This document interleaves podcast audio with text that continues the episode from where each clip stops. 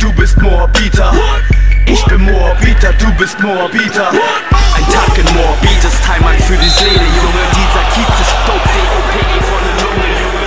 21 Hallo und herzlich willkommen zu 21 Hoops, dem Podcast für Moabiter Basketball Kultur.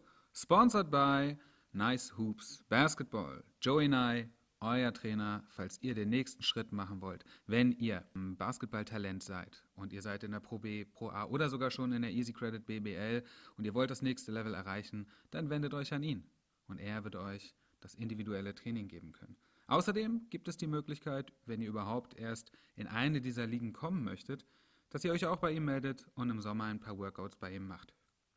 Zusätzlich hat der Mann auch einen Podcast.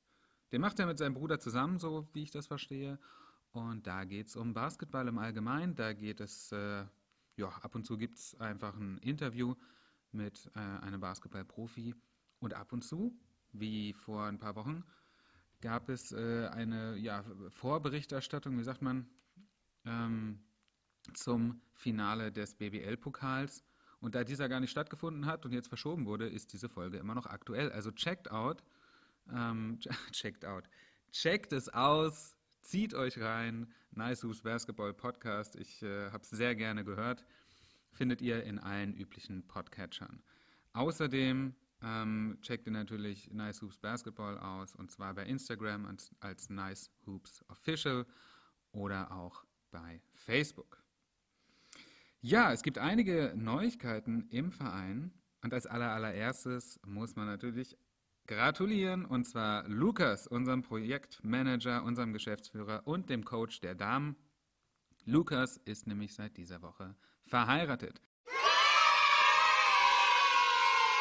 Also alles, alles Gute von mir aus hier vom Podcast und vom ganzen Verein für die Zukunft. Eine weitere Neuigkeit richtet sich an all diejenigen unter euch, die jünger sind als 14 Jahre. Und zwar wird es ab kommendem Freitag ein Training geben ähm, auf dem Spielplatz der Levezzo Straße. Das ist an der Ecke Levezzo Ecke Jago Straße gegenüber von der Araltankstelle. Einige von euch werden diesen Spielplatz sicherlich kennen. Wie gesagt, Training für alle unter 14. Das äh, hat nichts damit zu tun, dass wir die 14-Jährigen dort nicht haben möchten, sondern es hängt vor allem mit den Corona-Schutzbestimmungen zusammen, dass äh, Ältere dort nicht daran teilnehmen können. Freitag, 16 Uhr findet das Ganze statt. Ähm, Training mit Tim. Ja, kommt einfach vorbei, nehmt euren Ball mit und dann geht's los. Wenn ihr keinen Ball habt, gibt es natürlich trotzdem Training für euch. Dann gibt es noch einen kleinen Teaser zu vermelden. Und zwar werden wir in Zukunft ein Projekt starten, was heißt Projekt, aber eine Trainingszeit haben mit dem Titel Juniors vs. Seniors. Das Ganze ist eine Eltern-Kind, äh, ein Eltern-Kind-Angebot und äh, richtet sich an diejenigen unter uns, so wie ich, die ein kleines Kind haben, das jünger ist als ja, äh, sieben Jahre, also 0 bis 6. Die Idee ist, dass wir ähm, eine Hallenzeit haben, in der wir mit den Kids einfach ein bisschen durch die Halle tollen können, ein bisschen spielen, vielleicht auch mal ein bisschen was aufbauen. Äh, wir haben Bälle zur Verfügung. Es ist kein Training in dem Sinne, sondern einfach eine Möglichkeit, ein bisschen gemeinsam sich äh, ja, auszutoben. Das jetzt, äh, richtet sich vor allem an diejenigen unter uns, die, wie gesagt, im Verein aktiv sind oder auch an Eltern, die ihre Kinder schon im Verein haben und noch ein kleines Kind haben, wo sie sagen, ja, das äh, möchte ich da gerne, äh, das möchte ich gerne wahrnehmen und möchte da gerne mit hinkommen, dann seid ihr herzlich willkommen.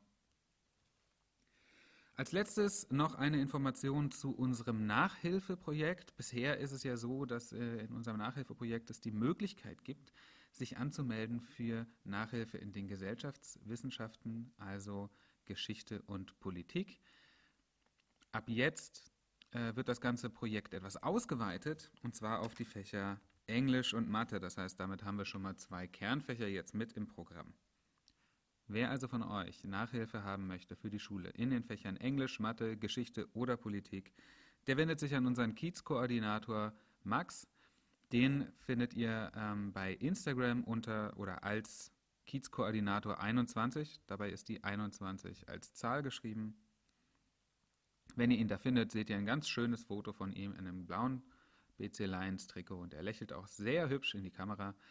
Ähm, das ist unser, wenn ihr das, äh, äh, wenn ihr Kiezkoordinator eingebt und ihr seht dieses Bild, dann wisst ihr, ihr seid hier richtig. Da könnt ihr ihn anschreiben und sagen, hier, hier, hier, ich möchte gerne Nachhilfe haben äh, für Englisch, Mathe oder eine der Gesellschaftswissenschaften. Alternativ könnt ihr auch eine E-Mail an den Verein schicken. Und damit sind wir auch schon bei unserer Hauptkategorie der heutigen Folge. Ihr wisst, es ist Anfang des Monats, das heißt, es gibt eine Folge A Quarter Off. Diesmal gibt es wieder A Quarter of Basketball History. Ich möchte nämlich hier die Geschichte weitererzählen, die ich beim letzten Mal angefangen habe. Wer die erste Folge verpasst hat, kann sich einfach die Folge vom 1. April nochmal anhören. Da geht es darum, wie der Basketballsport erfunden wurde und ähm, was dazu geführt hat, dass überhaupt zum ersten Mal ein Basketball in einen Korb geworfen wurde. Und da geht's auch schon los. Ja, ich möchte das Ganze beginnen mit einem kleinen Nachschlag von der letzten Folge. Und zwar hatte ich ja gesagt, dass das allererste Basketballspiel im YMCA in der Sporthalle damals stattgefunden hat. Es ist 1 zu 0 ausgegangen, was aus heutiger Sicht natürlich irgendwie äh, ein seltsames Ergebnis ist für ein Basketballspiel. Was ich nicht gesagt habe, ist, dass äh, damals neun Spieler pro Mannschaft auf dem Feld standen. Das heißt, jedes Team hat neun Spieler gehabt und das könnte auch der Grund gewesen sein, warum dieses Spiel nur 1 zu 0 ausgegangen ist, weil äh, das macht den Raum natürlich auf dem Feld ziemlich eng.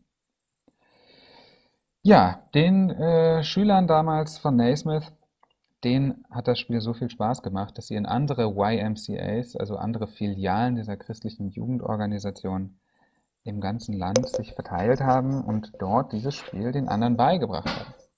Sodass, ähm, sodass dieses Spiel ja immer, sich immer größerer Beliebtheit erfreute und im ganzen Land bekannt wurde. Und zwar so bekannt und so beliebt, dass drei Jahre danach, also drei Jahre nach dem allerersten Basketballspiel, das je gespielt wurde, ähm, es schon ein etablierter Sport war in vielen Highschools in ganz Amerika und äh, im Jahr 1898 hat die University of Kansas ihr erstes Team, ein richtiges Basketball-Universitätsteam. Ähm, und ich hatte beim letzten Mal ja auch schon gesagt, dass dann äh, Naismith selbst, also James Naismith, der Erfinder der Sportart, dort als der allererste Coach ähm, äh, ja, den Job gekriegt hat. Was halt schon mal ganz cool ist, weil man den Erfinder der Sportart als Coach in seinem Team hat. Ähm, aber das Problem war, dass die University of Kansas am Anfang halt überhaupt gar keine Gegner hatte. Das heißt, die haben einfach nur gegen andere YMCA-Mannschaften gespielt, die sie irgendwie besucht haben oder eingeladen haben. Und es gab damals noch nicht andere äh, College-Mannschaften, wie es heute ist. Das Ganze äh, ändert sich dann aber relativ schnell mit den Jahren, so dass bereits drei Jahr, Jahre danach, im Jahr 1901, es regelmäßig Spiele gab unter den Universitätsmannschaften Basketball. Äh, zum Beispiel gab es dann die äh, University äh, Texas State oder University of Kentucky, die auch Basketballmannschaften in ihrem Uniprogramm hatten. Und dann gibt es eine ganz, ganz witzige Geschichte, also ich finde die auf jeden Fall ganz interessant. Und zwar ähm, im Jahr 1905 hat der damalige US-Präsident Theodore Roosevelt, der hat gesagt, der Sport, den die da an den Universitäten machen, der ist mir zu brutal. Da ging es natürlich nicht um Basketball, weil wir haben ja schon erfahren, dass Basketball ein Sport war, der ja erfunden wurde, um eben nicht brutal zu sein, ähm, damit die, das Verletzungsrisiko gering ist. Es geht da vor allem um Football. Ich meine, American Football heutzutage ist schon ein heftiger Sport, aber die Jungs sind und die Mädels, die sind alle geschützt ähm, und sind halt auch in irgendeiner Art und Weise sicherlich medizinisch gut betreut. Stellt euch vor, vor über 100 Jahren, wie American Football damals ausgesehen haben muss. Äh, da gab es viele Verletzungen, ja, und es gab auch sogar ab und zu Tote. Und das fand der Präsident nicht so gut und hat er gesagt, so, ihr Universitäten, ihr hört jetzt auf mit dem Sport. Und da haben die Universitäten gesagt, äh, nee, das machen wir nicht. Wir machen weiter unseren Sport. Dann hat er gesagt, ja gut, dann macht halt weiter euren Sport, aber dann organisiert euch wenigstens. Bildet irgendeine Art von Organisation, sodass ihr irgendwie einen Daumen drauf habt, dass diese Sportarten nicht zu brutal werden und dass es äh, entsprechende Schutzkleidung und was auch immer gibt. Ja, und da sagen die Universitäten, gut, damit äh, können wir uns einlassen, darauf können wir uns einlassen, und dann bilden sie eine Organisation und das ist die NCAA. Die NCAA ist bis heute die Organisation, die alle College-, Universitätssportarten in den USA organisiert. Der Basketball, der schwimmt dann da so ein bisschen mit, weil, wie gesagt, Basketball an sich ist ja nicht brutal, aber wird halt jetzt auch von der NCAA mit organisiert. Und das Interessante, wenn man jetzt mal in die Zukunft guckt, ist, dass ähm, das NCAA-Turnier äh, der, der, der Basketballer heute 82 Prozent aller NCAA-Einnahmen generiert. Also ähm, der Basketball, der da eigentlich nur so mit reinstolpert, ähm, ist heute das große Zugpferd dieser Organisation. So, und dann äh, geht das Ganze weiter. In den 1920er Jahren bilden sich erste Profiligen in den USA. Allerdings kann man da noch nicht so von richtigen Profiligen reden, äh, insofern als dass Mannschaften, die jetzt außerhalb des Colleges sind, äh, dass da die Spieler ihren Lebensunterhalt mit, äh, mit verdienen können, sondern das sind einfach Mannschaften, wie gesagt, außerhalb des Colleges, die äh, sich organisieren und Basketball spielen. Und diese Ligen sind zum Teil so klein, dass sie nur zwei bis drei Mannschaften haben. Das müsst ihr euch mal vorstellen. Ich habe nur zwei, also ich habe nur ein oder zwei Gegner und dann spiele ich halt in einer Saison mehrfach gegen diesen Gegner und am Ende der Saison müssen wir halt gucken, wer der Champion ist.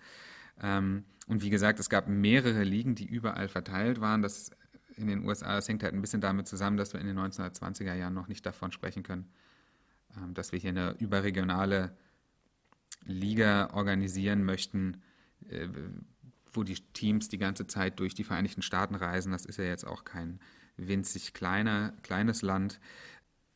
Als kleine Information hier nochmal eingeschoben äh, möchte ich sagen, dass sich Mitte der 1920er Jahre dann auch die Harlem Globetrotters gründen, die äh, ja als Showtruppe die Popularität dieses Sports natürlich immens mit beeinflussen.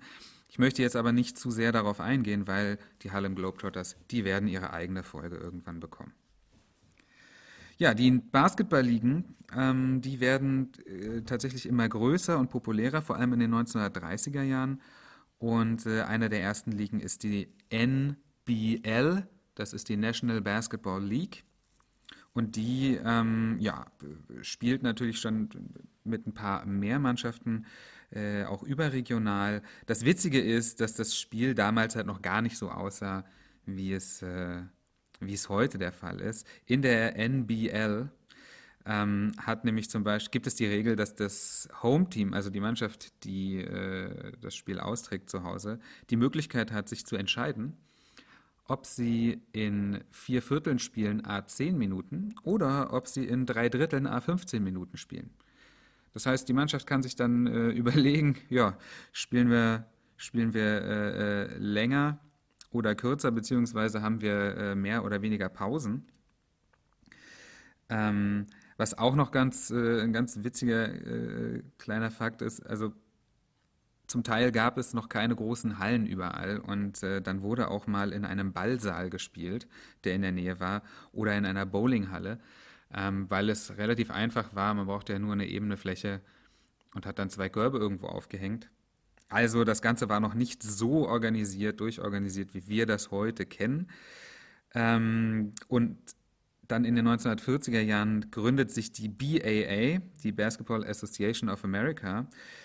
Und äh, die hat halt den Vorteil, dass sie in großen Hallen spielen. Der Gründer dieser, dieser äh, Liga ist nämlich der Besitzer des Boston Garden.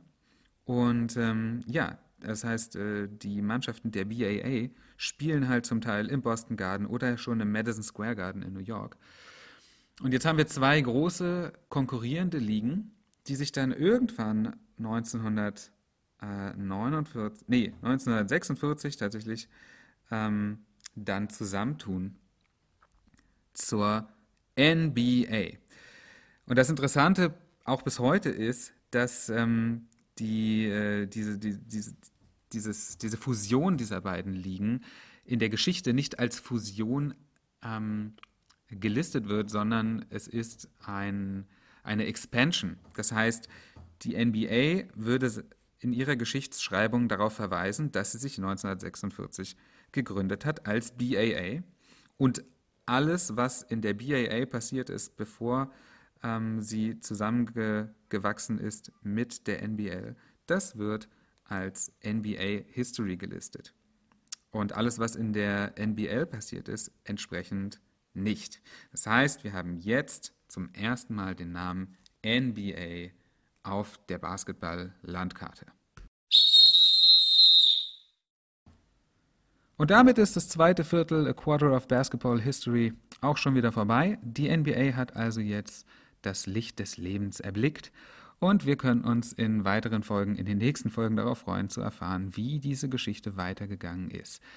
Kann aber auch sein, dass ich beim nächsten Mal nicht die Geschichte weitermache, sondern äh, ein anderes Thema, ein anderes basketballrelevantes Thema bespreche. Und da möchte ich euch nochmal ermutigen, mir zu schreiben, entweder als äh, unter 21hoops at bclions-morbid.de eine E-Mail oder auch bei Instagram 21hoops könnt ihr mich finden. Schreibt mich einfach an, wenn ihr sagt, ich möchte, dass du unbedingt mal dieses oder jenes Thema recherchierst und in einer Folge lange besprichst. Auch Feedback ist immer gern gesehen ähm, oder gelesen. Es muss nicht nur positiv sein, ich freue mich aber natürlich auch über positives Feedback. Schreibt mir also, wenn ihr irgendetwas wissen möchtet oder wenn ich irgendwelche Informationen nochmal genauer rausgeben soll in der nächsten Folge. Dann bleibt mir also nur noch zu sagen, genießt die Tage, genießt die Sonnenstrahlen, wenn sie denn da sind, nehmt euren Basketball und ähm, geht raus, wenn es geht. Ich freue mich auf die nächste Folge mit euch äh, und auf alle eure Zuschriften. Macht's gut und haut rein. Ich bin Moabiter, du bist Moabiter. Ich bin Moabiter, du bist Moabiter.